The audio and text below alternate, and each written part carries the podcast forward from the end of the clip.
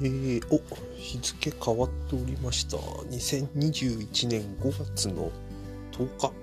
えー、朝の1時10分頃ですね。あ、なんかもう、ここ数回同じことを言っているような気がするんですが、ゴールデンウィーク始まってしまうとあっという間。えー、これ収録してる後、寝て目覚めたら、本当にゴールデンウィーク終わっているということになりますね。えー、社会人復帰、一応頑張ろうというつもりではいますが、まあ、その前に一つ越えなきゃいけない壁があって、今日無事超えてまいり、あ、正確に言うと昨日超えてまいりました。えー、前々回かな？お話しした、えー、今年、今、えー、今月か。今月2度目の記念日ですね、えー、母の日でした。弁当なんですよね、毎年ね、これね。えー、実は来月もあるということで、もう3、ほぼ3連発に近い感覚。さあ、何をお届けしようかと思って、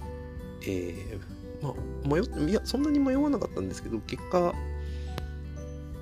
えー、切り札を切ってしまいました。ね、あの、本、本です。あの、ご存知の通り、あの、本、割とよく読む人間なので、一応読書家名乗ってるということもあるんで、まあ、あの、外れない本を選ぶことは割と自信があります。まあ、あの、相手のことよくわかってるからっていうのもあるので、まあ裏を返すとこのカードどこで生きるかっていうことにはなるんですけどまあそれこそねえっ、ー、と23年前ぐらいまでは例えばまあ文房具なんか面白いの欲しいなと思ってあの代官山まで足を運んだりだとか、えー、自由が丘に行ってみたりだとかっていうことをやってたんですけどまあさすがにちょっとこのご時世まあ、お店やってるかどうかもわかんないっていうのも含めて、あまり、うん、未知なるところへの選択肢を増やすことができず、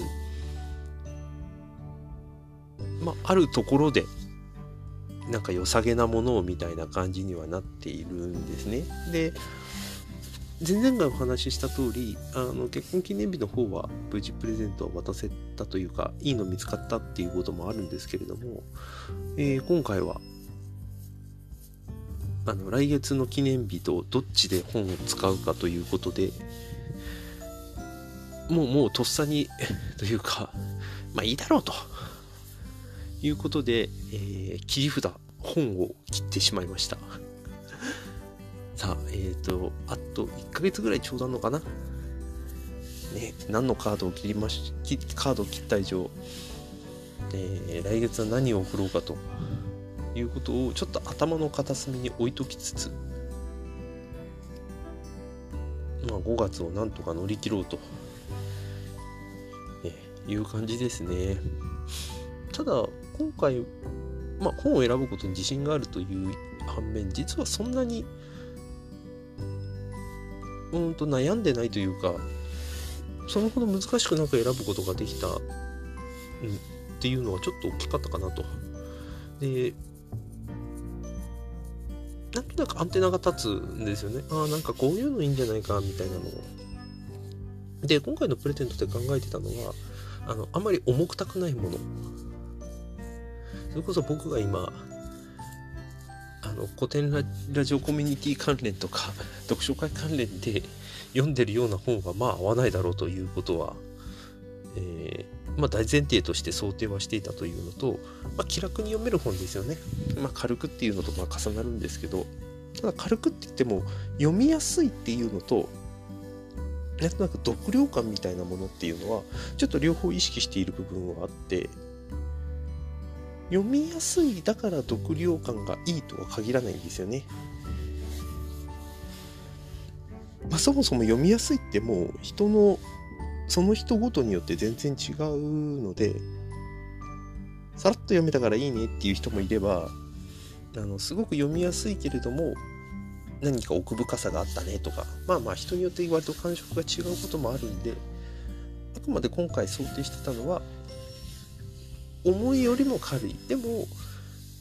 さらっと読める部分もありつつなるほどって思ってもらえるような本みたいな感じにはしたつもりですね。なんかちょろっと読んでたらなんか面白がって読んでたんでまあ狙い通りなんだろうなと多分ですけどね。はい。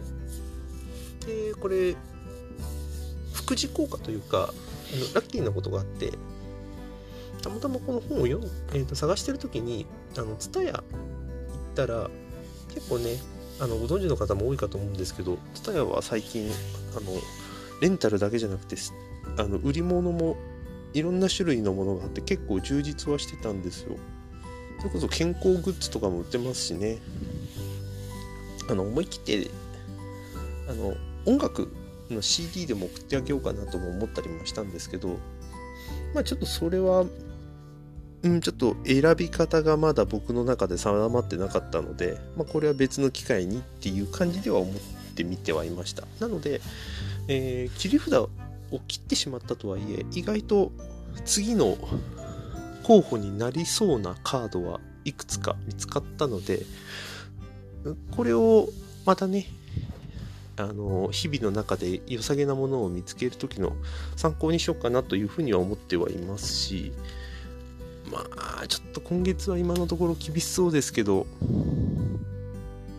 今のうちに目をつけておけば例えば通販とかで買うっていうこともできそうですしまあまああの今月特にそうなんですけどある程度目安とか目星をつけたらああとはその時間とか環境に委ねるっていう、その方向性でまあ多分外れないんじゃないかなというふうにはちょっと思い始めてはいます。うん、結局のところ、うん、相手が喜ぶものを送るっていうことでもあるし、やっぱり自分がこれがいいと思うとあなたがどう思うかわからないけれども自分はこれがいいと思うっていう風なのを送るっていうことでもあるしあとはまあちょっと儀式的な部分、うん、それこそあの前々回お話しましたけど記念日普通に忘れてましたから。そういう意味ではあの忘れないうちに今回はちゃんとあの準備ができたっていう時点で結果はともかくまあ OK かなと。うん、というふうには思えたのも大きかったですかね。うん、まあ割と苦痛だった記念日プレゼントも、うん、今回は、えーと